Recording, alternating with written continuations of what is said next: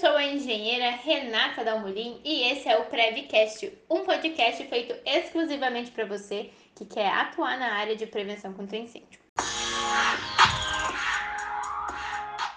E hoje eu tô aqui para dar algumas diquinhas de como se dar bem nessa área. Já dei motivos para vocês entrarem, já expliquei o que, que precisa para fazer parte da prevenção contra incêndio e agora eu vou dar uma super, vou dar seis super dicas de como você se dá bem nessa área, como brilhar dentro da prevenção contra incêndio.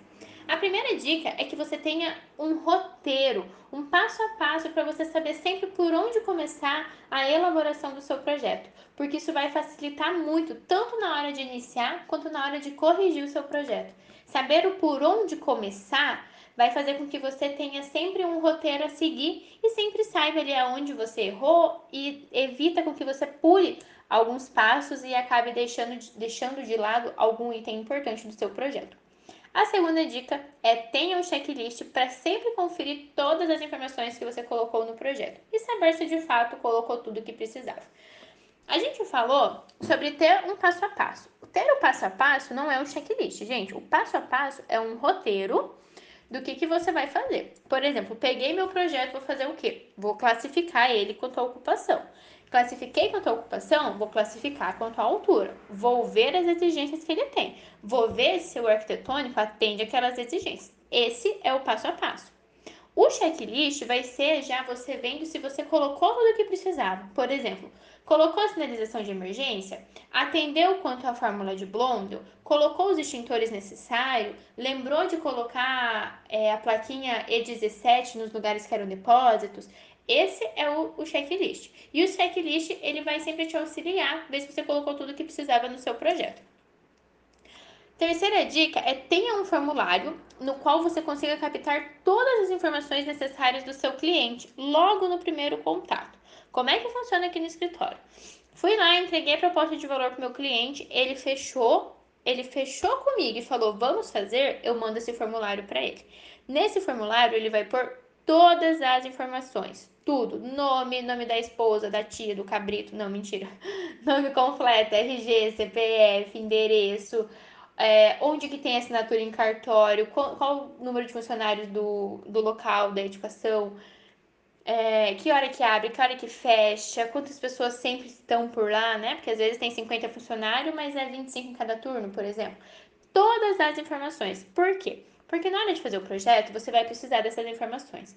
Pensa só que chatice. Por exemplo, aqui no escritório, a Letícia. A Letícia trabalha de madrugada. Pensa lá, 3 horas da manhã, a Letícia me mandando, Renata, quantos funcionários tem no local para eu poder dimensionar a brigada de incêndio? Aí eu, 8 horas da manhã, acordo, vou lá perguntar para o meu cliente, o cliente responde meio-dia. É chato você ficar perguntando a cada pouco para o cliente alguma coisa e olha só o atraso que teve no meu projeto. Porque é uma coisa que a Letícia podia ter feito na hora, lá, 3 horas da manhã, mas ela vai poder fazer só 3 horas da tarde, porque foi a hora que o cliente me respondeu. Então, tenha um formulário e capite todas as informações do cliente de vocês logo no primeiro contato, após ele aceitar a sua proposta de valor. 4. Tenha todas as documentações de prevenção padronizada. Como assim? Tenha prancha, as pranchas do seu projeto padronizadas já. O tamanho certo das letras que vocês utilizam, que letra vocês utilizam, como que é a sinalização, como que é a legenda, como que é a prancha de detalhes, como que é o memorial. É, tenha um memorial padrão que você consiga atualizar as informações de acordo com o projeto. Não deixa para ficar criando um novo cada vez que você for fazer um projeto, porque isso é, vai ser muito fácil você esquecer algumas informações e acabar tendo bagunça no seu projeto e muitas correções. Então, tenta deixar tudo o mais padronizado possível. Quinta dica é: desenvolva e mantenha uma relação amigável com o Corpo de Bombeiros. Afinal, vocês terão que trabalhar juntos todo o tempo e facilita ter um bom relacionamento com eles, né, galera?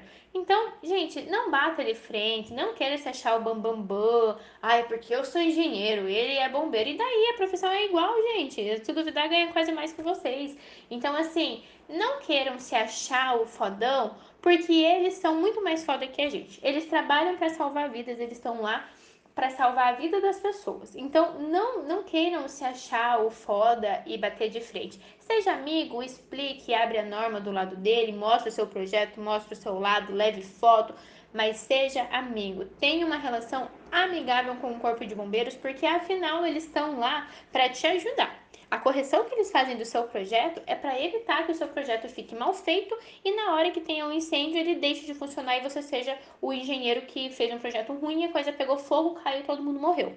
É basicamente esse o trabalho deles, evitar que você faça merda no projeto. A última dica é: mantenha-se sempre atualizado. Acompanhe todas as mudanças da norma, estude com frequência e jamais pense que você saiba, que você sabe tudo, porque a prevenção contra incêndio é novo no Brasil, a gente não tem muitos estudos, então sempre aparece coisa nova, sempre tem conteúdo novo, sempre tem é, matérias novas sobre isso, normas novas de outros estados, então esteja sempre se atualizando, que isso vai fazer a diferença no dia a dia de vocês. Um beijo e até o próximo Prevcast!